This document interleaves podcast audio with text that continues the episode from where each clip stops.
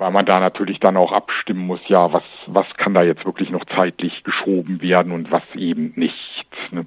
Teilweise stecken ja auch Förderkulissen hinter bestimmten Maßnahmen. Da muss man dann gesondert drüber nachdenken, ob man da noch irgendwas stoppen kann oder eben nicht. Aber in dieser Phase sind wir jetzt gerade, weil es ist ja für uns auch jetzt als Verwaltung eine Situation, die noch nicht so lange bekannt ist.